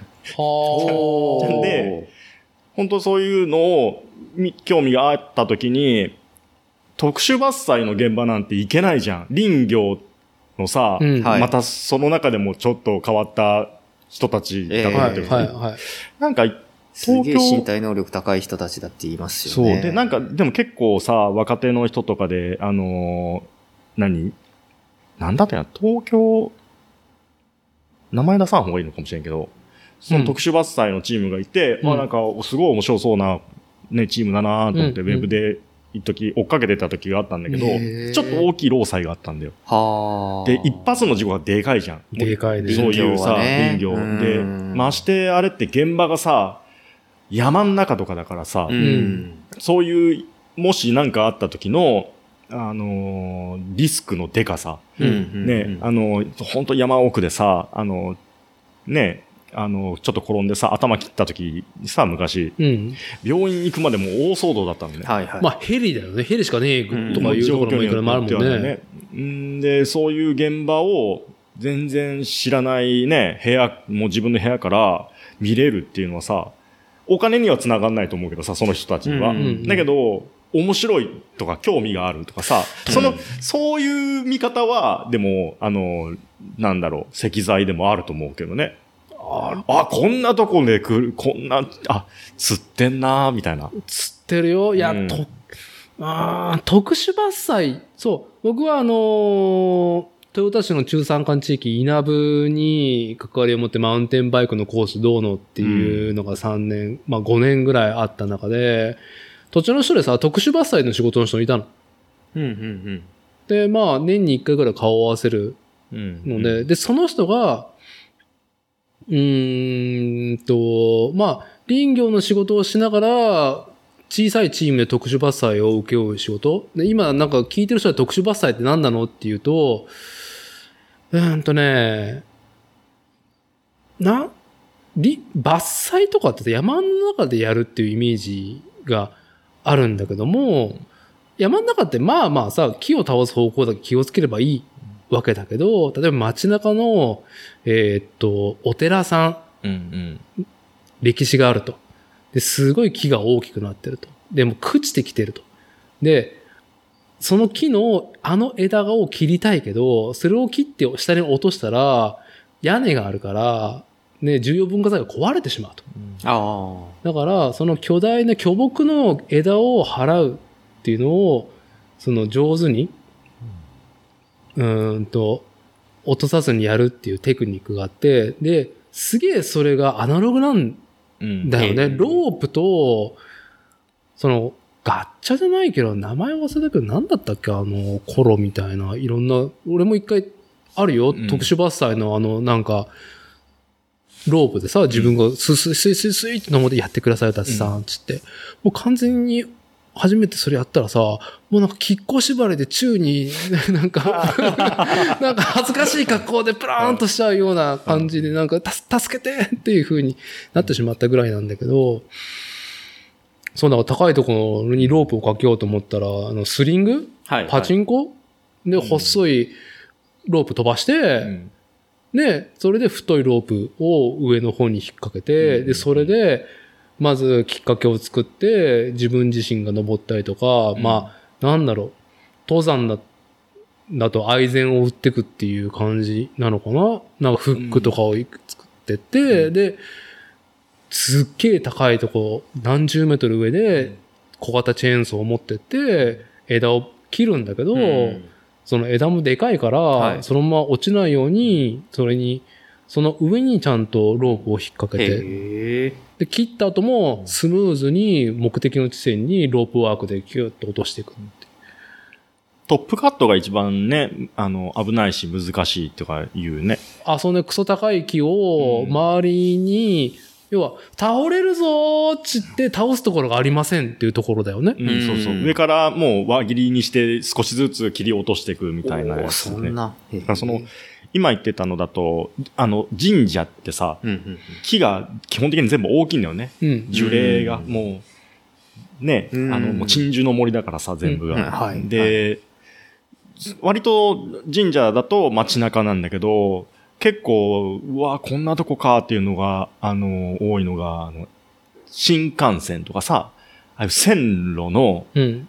沿線上とかだ、と、もうほんと奥地とかさ、変なとこがあるんだよね。へえ。そう。で、これ切ってこっからどうやって運ぶのとかさ。うんうんうん。ね、なんかそういうのも、もう切ると要は線路側、ね、電線とかに落ちて倒れてっちゃうと、うん。もううんうん電車止まっちゃうから、だからそういう特殊伐採がうん。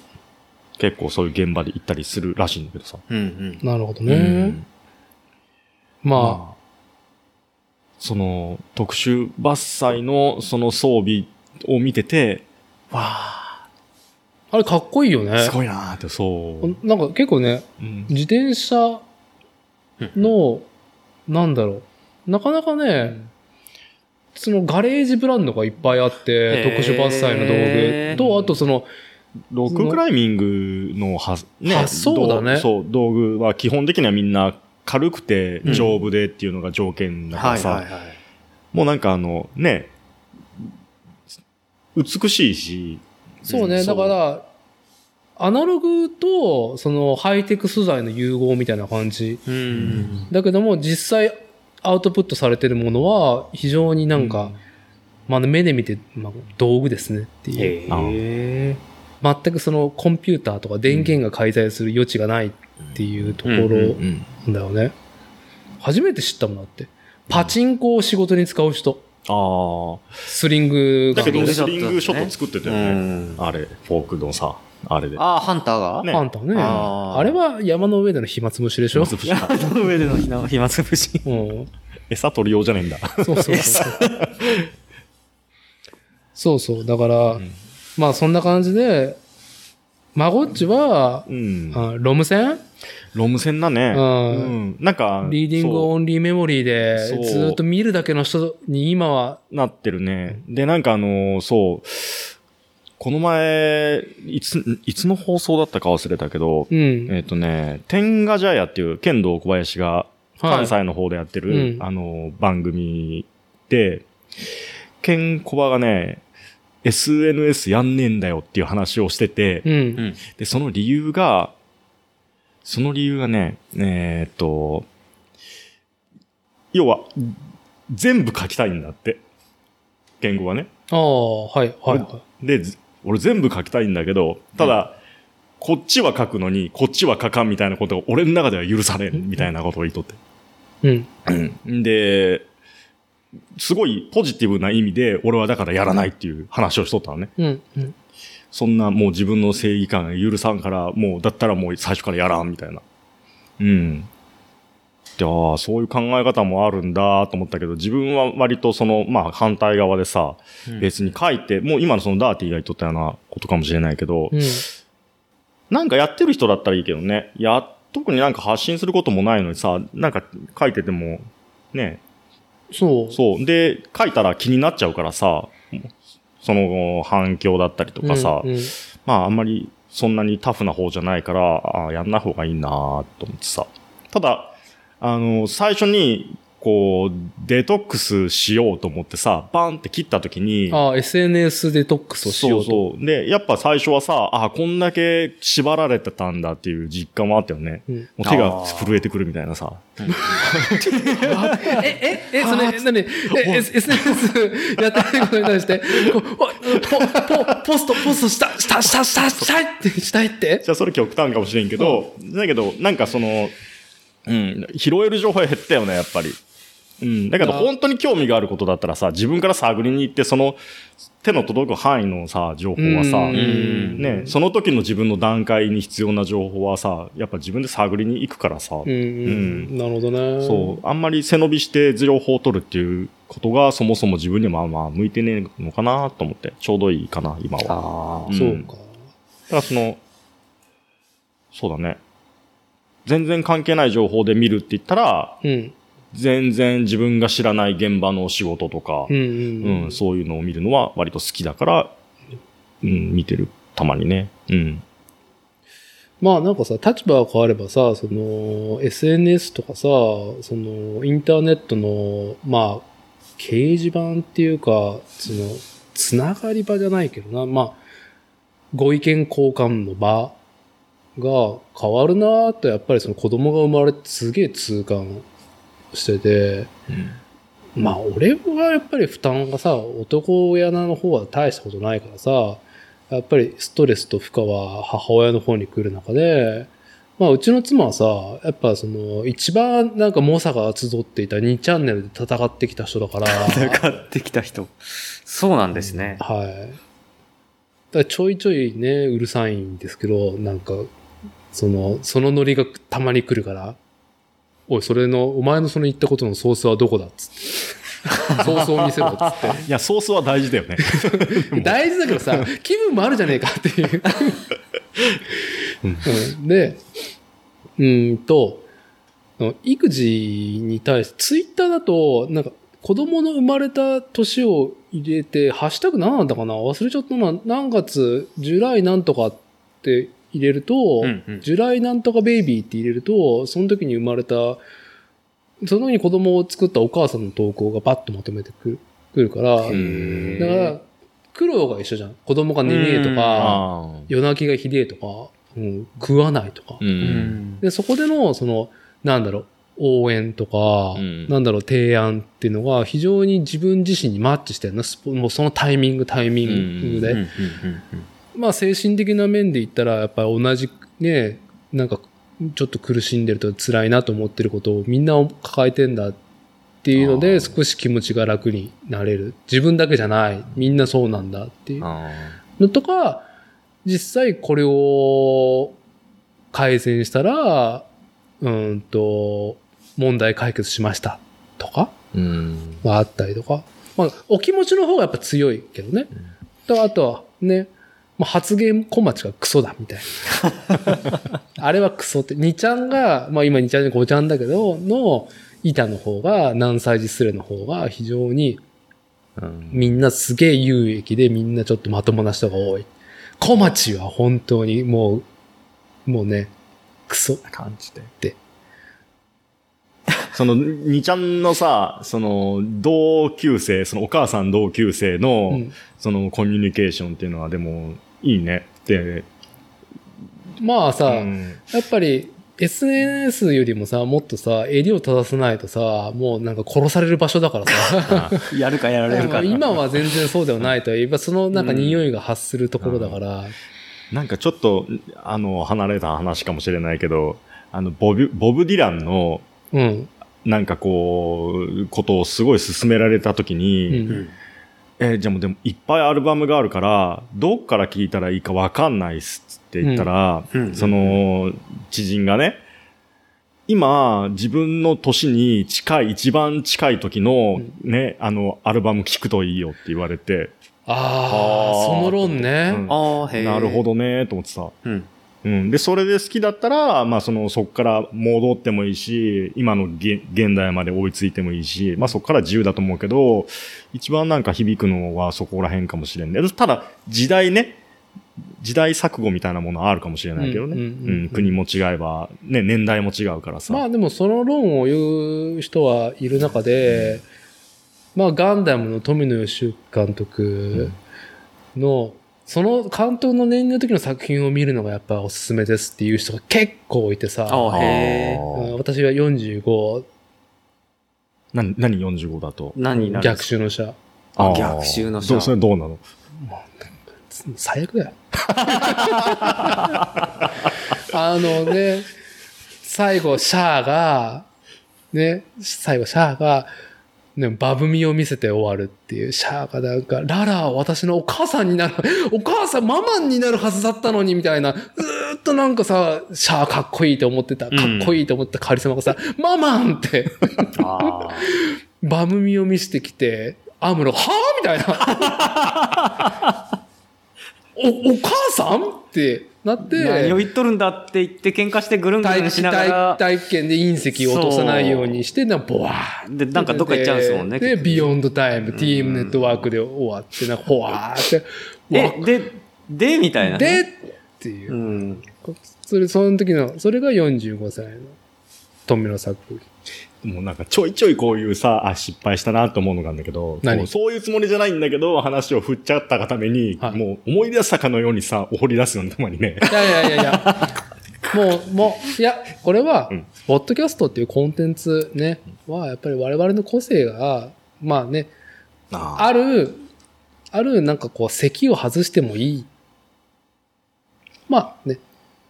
あ、今言いたいことができたわ。な今ちょっと言っただけですいません。はい。で、ちょっと SNS の話、まあこっちがやんねえっていうね、そうですね話うんの中で。まあでも、うん。だいぶね、あの、こだわりはそんなになくなってきたけどね。うん、そうですか。んもうだいぶ、だからデトックスされたんだよなと思って。デトックス。いやー、これがですね、実は、あの、このポッドキャストという、まあ、わた我々仕切り直したわけじゃないですか。うん。あの、まあ、インターネットコン、インターネットコンテンツの一つじゃないですか、これも。ポッドキャスト。うんまず、悲劇が繰り返すのかっていうことがあって、ちょっとさっき、シンくんがちょっとまこっちに言いかけたことを続けてもらいたいんですけども。あそうですね。あの、うん。私の周りで、あの、まこっちさんのことを、はい。あのサークルズメカニックのね、横山誠さんと勘違いしている人があ一定数いらっしゃるっていうことを、あ、違うよ。うん、これで終わりで。違います。以上です。そうなんですよ。あのーちょっと実は想像以上にいて、違うよね。これお前ちょっと明言しとかないとみんな勘違いし続けるよって言われて、一番最初にさ、だからさ、ね、もう業種も違う話で知ってるしさ。そう。うん。うん。で、それは、うん。もう、声も違うでしょ、だって。いや、うん。それがね、意外にみんな、え、誠さんってサークルズ辞めたの？運送業になったの？って僕に言ってくる人が、ああ、じ、そう、声近いか？近くねえよ。近くないよねですよね。ヒゲもねえしさ。ヒゲもないし、もっとなんか、おおらかな笑い方するよね。誠さんのああ、方がね。そうそうね。この年代多いからね、誠って名前。あ、そうなんです多い多いね。。誠って名前のやつにろくなやつがいねえんだからって散々言われたもんね。まあ、それ、それはね、それ、それを言ってるやつは多分どんな名前のやつにも言ってる。多分ね。ううん。うん、そう、本当にね、会う人会う人、え、しんくんあの、誠さんってサークルズさん辞めて、運送業やってるのそれ、その都度その都度違うよって言っといてください。うん、で、その都度その都度言ってるんだけど、もうなんかインスタとかで、もう本当ありがたいことにね、作例のあのーこうアップしたのをストーリーズに流して、うんはい。ストーリーズで聞いてるよってこうアップしてくださる方の、うん。が、タグ付けでね、うん。伊達さん、私、新服部ね。そう、あの、伊達さん、私、新服部ファブリケーションズ。で、あの、あの、ビアベア。そっちの、そ うそう。誠さん。サークルズのサークルズの誠さんをタグ付けしてるっていうのが。もう努力はした。あとは、そのね、読む人のさ、その使ってる人のもうそのリテラシーを問われるということでさ、いいんいじゃない？や、まあ、その、おめえのせいだっていうのもああるんだけど、俺が本当にそのポストを見たときに、うん。あの、なんだろう。ちょっともう、マコさんがひどいよ、みたいな感じで、また、なんか、な天、天下の話じゃねえや。うん。なんか、VR の話だったか、あまあ、ふぐ先で、あおちんちんやりかねないってことで、む要は。いや、そういうのさ、サークルズの誠はしないじゃん。うん。そういう、おちんちんがムズムズする発言はしないタイプじゃん、あのヒゲは。まあ、しない。まあね、その時点で確かに、あれって思った方がそう。いいけど。でも知らない一面性見ちゃったみたいな感じで、あーインスタのストーリーで、サークルズの誠の、ね、誠さんが風作公園でね。もっと振り切った方がいいってこと？じゃあ。いやいやいやいや、じゃあここでね、今日明言しちゃったんでね。ここの話で、まず、まず何よりも思ったことね。うん。本当に。もうね、あなた、まごっちは忘れたかもしれないけど、Facebook をやめた理由？うん。板金かなんか、板金に行った時に、うんうん。あの、板金が終わって写真がいっぱいアップされるじゃんあ、。はいはい。あの時に、まこっちの写ってる写真に、横山誠ってしてさ、サそんなことあったんですか？サークルズの横山誠がタグ付けされてる時に、クソがーっつって、俺は Facebook やめるっつって、はい。はい、Facebook やめたのがあ僕の中そうなんで、はい。うん。ね、2000何年でしたっけ？ありましたね。なあったね7年か、そこ、そこら7じゃないね、多分ね。あ、でも、8か9か。まあ、その辺だよね。あうんそんなことがあったんですね。あった。その、その悪夢再びかって思いながら、な、なんでそこ重ねちゃうのサークルズの誠と、このラジオ戦士 DJ の、あの、まこっちをっていう。名前？いや、話すの、話すお題も全然違全然違うだろうっていう。まあ、意外に人間って人の話こう聞いてない。まあ、か縦まで聞くからね。そうそうそうまあそういうなね、何事も流し、何かしながら聞いてくださってるっていうことが多いと思うんで。いや、それはでも、あの、すいません、僕違います。はい。いやー、よかったです。はい本当に、にあのー2020年に、あのーこれはのそう。ね、うん横山誠と大村誠はちげえぞ。違ええう。やはり私は表に出るべきではない。いやいや、表に出ないのが今取れ、いや、僕はすごく SNS で惚れない人物像っていうのは、すごく作家性があると思うんですけどね。いや、もう本当すっきすっきりしました。いやいやいや、あのーし新服部製作所、新君ですら、ロム線だったところを、なんか発信することに、古参のファンは、発信しないのが、何も SNS で発信しないのが、新君のいいとこだったのにっていうねあ。そんな人いない、あんまいないと、いないですけどね。必要にね、うん駆られて、やっぱりね、そうそうそうまあでもね、ちゃんと世の中にちゃんと自らの仕事をサービスとして提供する上では今ね、ええまあ特にシンくんのやってるサービスは SNS と親和性が高い。うん。そして、うん私、伊達がやってる土木作業は本当にマッチしないと。なぜならだ。なぜならば、主となる客層が SNS やってねえんだよっていうね。うんうんうん。うんなうちのお客さん70過ぎだからみんなっていう。確かにね。なるほど。やってないから、ツイッターとか。はいうん逆にみ、俺の、俺のうんこちんちんな、その SNS とか見られたら嫌だわっていう。ね、僕の、僕の中でツイッターは、そのインスタグラム、フェイスブック、ツイッターと使い分けてる中で、今でも、ツイッターは、本当に地平まで広がる、もう排泄物の海だと思ってるから。でっけえクソの海だと思いながら、そこに俺の本当に排泄をさせてもらっていて、同じクソまみれな連中とキャッキャする。これね、ちゃんとやってる人に対したら怒られてしまう。僕の中のツイッターはね、うんこちんちんでしかないんで、まあね、それは、うん僕のプライベートなんで、うん。うん。うん。仕事では見もう見ない、仕事にもならないし、みたいな。いやー、そういうことがあったなね。これをね、明言しないとなって、はい。思ってから、ツイッターで明言し、繁忙期じゃないけど、忙しい時期に入っちゃって、ちょっと僕もね、あのいやいやいやそうね。あの、うん。はい。し収録をお休みするっていう。いや、いいじゃないですか。2020年、あのー、ねえ、サークルズマコと、作例マコッチはちげえぞっ違うぞいうぞのをねお伝えできて、感無量っていう。ねすいませんでした。なぜ謝るんだっていう。いや、もう謝るのはこっちですから。ねもう本当にすいません。なぜ謝らねばならないのか。申し訳ないです。じゃあ、ちょっと、うんそうだね。このね。ツイッターの、でもさ、あのーツイッター面白い、なんかこう、全然関係ないことをググったときに、うん。やっぱツイッターのことが引っかかってくると、うん。アカウントを持ってないときは、あの、もう本当に何？直リンクだよね。直リンク。直リンクになるね。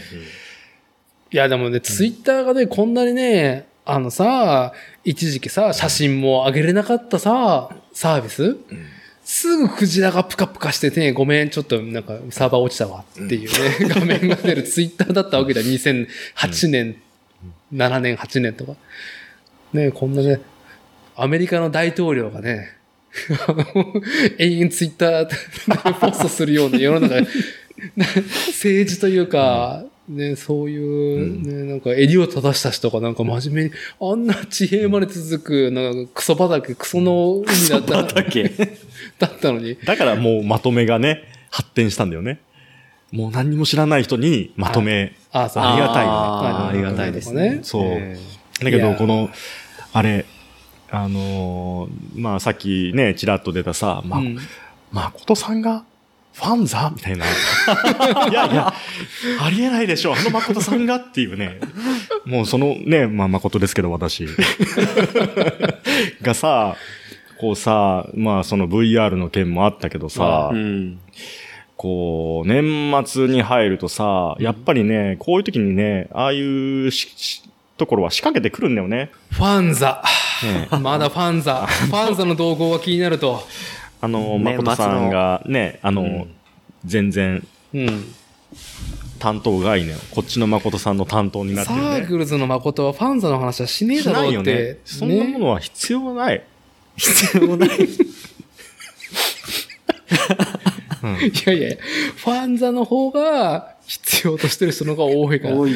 そそう。マゴッチの方が体制派だよ。体制派？体制派だよん。体制からじゃあ物申していい。あいいよいいよいいよ。ま、マスから、マスからう。ちょっと一言。ね、一言。あなたは黙っておいて。じゃんでさ、こう連休とかに入るとさ、はい。あのーね、こう、仕掛けてくるんですよ、セールを。セールはどんな、どんなセールなんですか、えーっとね、50%オフとかね。はい。はい。ほう。50%オフ第2弾。1月何日までみたいなさ。うんうんほう、と思ってさ。で、いろいろ見ちゃうじゃん。うん。うん。うん。で、はって気づいたのね。うん。これは、うん。まずい流れだなと思って。うん。うん。うん。絶対に同じように苦しみ始める人が出てくるだろうと思ってさ、ググったんだって。ファンザ散財って訳す。ググったんだよね。はいはいそうしたら、ね、私が、こう、あれですよ。はい。もう距離を置こうと思って、ロム線になって、またね、ちょっと様子見に行って、あ、でもアプリから見ることに、本当にさ、頻度が少なくてさ、うん。一日一回見ないツイッター？うん。そんな、そういう習慣がないから、今。うんうん。で、パッて目に飛び込んできたのがさ、すごい響いた文があって、うんで、それっていうのが、えっ、とね、ちょっと、引用するけど、うん。ワイがファンザに課金したお金が、クソ M&A に使われ、そのお金がラウンジ、ラウンジで散財され、そのせいで金銭感覚が狂ったラウンジ嬢が金に窮して AV デビューして再度ワイがファンザに課金する。これが仏教でいうところの輪廻転生なんや、なんやろねみたいな。はぁと思って、おお。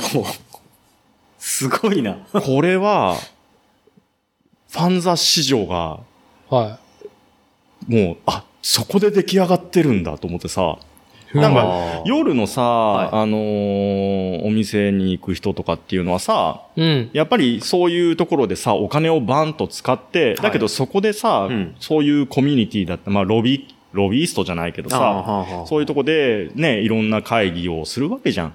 まあ、それもあるし、うん。あのー高級クラブの姉ちゃんに、うん。今羽振りがいいベンチャー系とか、うん。その外資、投資系のは何かっていうのを聞いて、はいはい。うんそこの株を買うとか、そうだよねっていう話も聞くもんね。うんで、そこでのお金の巡りっていうのがさ、ある程度あると。うん。で、まあ、あのーそこが一番、えっ、と、夜の街の、まあ、第一層だとしてさ、うんその第二層に、そこで働く女性たちのさ、うん。要は稼いだ金で、うんえーっと、例えば誰かに貢ぎましたとかさ、はい。はいそういうタイプの人たちっていうのが、うんまたこう、第2層、第3層っていろんなお金の巡りがあるわけじゃん。うんうんで、まあ同じ、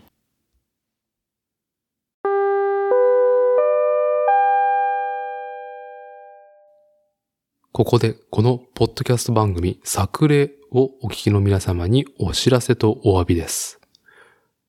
話題の途中でありましたが、収録事故により、以後の内容がレコードされておりませんでした。お楽しみの最中、大変失礼いたしました。つってね、撮れてなかったんですよ。なんと。今回の収録ですね、えーこの後、約30分は続いてですね、そう、あのーこのレコードが切れたのがちょうどマコッチによるですね、えーファンザ、マコッチによるファンザの話題が始まったあたりで、無念の収録事故。ちょっと原因がですね、まあ、SD カードのですね、残り容量が少なかったのか、ちょっとですね、確かなことはよくわからないんですけども、まあ、2時間20分ぐらいは取れてたはずが、なんと、30分ぐらい、全くレコードされてませんでした。無念。そうですね、この後はですね、えーこの話の後、この話の続きはですね、えーまあどう出会ったかと、まあちょっと思い出してみると、まあこっちによるですね、この年末年始、ファンザの戦略とどう向き合っていくのか、どう立ち向かっていくのか。をですね、熱く語ってもらいですね、まあ、シンくんも、えー私だても、まあ、キャッキャキャッキャ、えーさせてもらいまして、で、まあ、まこっちによるですね、まあ、ファンザに対する熱量がですね、ファンザに対する熱量に、私もちょっとほだされたところもありまして、えー私だてにもですね、ファンザの包囲網がついにというですね、話題を、えーしました。10月の末にですね、えーとあるウェブニュースで、ちょっと私の脳とですね、股間にね、あるフラッシュバック、強烈なフラッシュバックが起きたニュースが飛び込んできたんですよね。えーまあそのニュースのタイトルがですね、美少女ゲームの金字と同級生がまさかの復活。同級生リメイク発売決定。つってね。まあ、この同級生というですね、えーゲーム、リメイク手掛ける、リメイクをですね、えー発表したのがファンザ。ファンザゲームズなんですよ。そう、ファンザゲームズは、PC 用恋愛アドベンチャー。そうです。恋愛アドベンチャーです。同級生リメイクを2021年2月26日に発売。なお、本作は18歳以上を対象としている。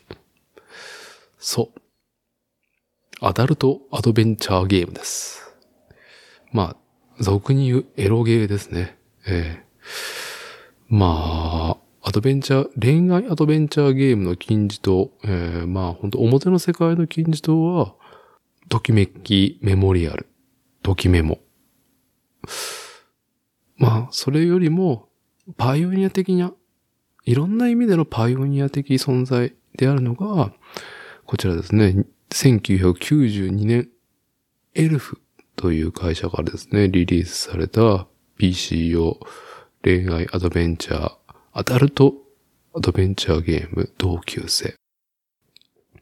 当時私がですね、高校2年か3年かの時ですね、このゲームタイトル手にしたのは、まあ、当時私のあの自宅にはですね、PC98 が稼働しておりまして、いろんな PC ゲームやっていく中で、まあ、エロゲーと通常呼ばれる、えー、間違いなく日本の文化をですね、下支えしたエロゲー文化。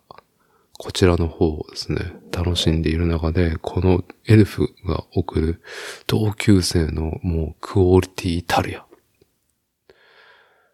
まあ、本当に当時高校生の私のもう脳と股間に衝撃が走ったわけなんですけども、時を経て、実にどうでしょう、29年、30年近くの時を経て、まさかの同級生リメイク。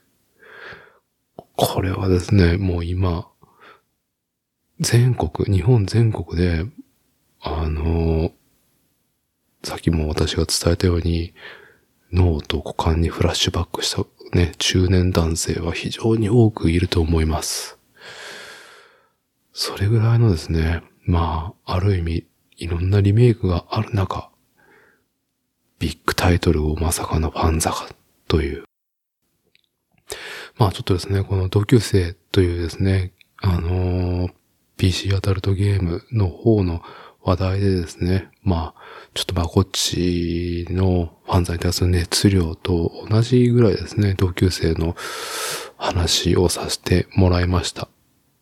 そしてですね、90年代、えー、初頭はですね、非常に、あのー、アニメ文化、アニメ制作とエロゲー、エロ PC ゲームがですね、密接な関係性を築いていたとね、えー、考えていまして、まあこれはもうそういう風に論ずる方はまあいくつかいるんですけども、私自身もですね、非常にこの今ある日本のアニメ文化、日本の誇るべき商材、ジャパニーズアニメがですね、90年代のエロゲーとですね、え、密接な関係を経て、今あると。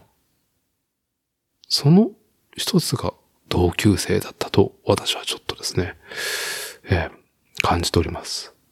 なのでですね、90年代の、まあ、アニメとエロゲーの関係性もですね、ちょっと触りでありますけども、えー、話させてもらいました。まあそんなですね、非常に、えー、これも含めて、このあの、まこっちと私、伊達のですね、ファンズ話、そしてですね、まあ締めは2020年皆様お世話になりました。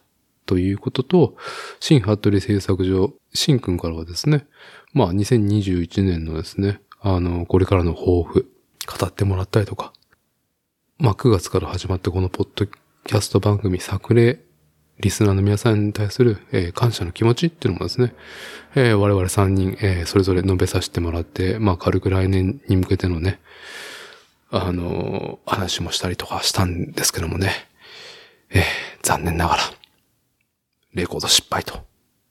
はい。仕切り直しは2021年、え新年明けましておめでとうございますの収録で、ちょっと気持ちを一転させて、え撮り直したいと思います。まあちょっと新年、あ1回目の収録をいつにするかっていうのは、まだちょっと未定なところはありますけども、うん、1回休むのかな？どうなのかな？ちょっと未定ではありますけども、あのー、来年もですね、うん、2021年も、えー、積極的に、えー、毎週火曜日、えー、公開を目標にですね、このポッドキャスト番組、えー、作っていきたいと思います。なのでですね、えー、新年も引き続き、えー、ポッドキャスト番組、作例、えー、ご愛顧よろしくお願いしますということとですね、まだまだちょっと始まったばかりのですね、全然至らない、えー、3人ではありますが、引き続きですね、お付き合いいただきですね、えー、どうにも着地しない話題も変わらず多いかと思います。ただ、それでも、時々見せるパッションをですね、我々がですね、えたまに送れるパッションをですね、楽しんでいただければと思います。それでは皆さんもですね、え2020年お疲れ様でした。皆さんもですね、素敵な年末年始が過ごせますように。そしてね、新年明けまして、おめでとうございます。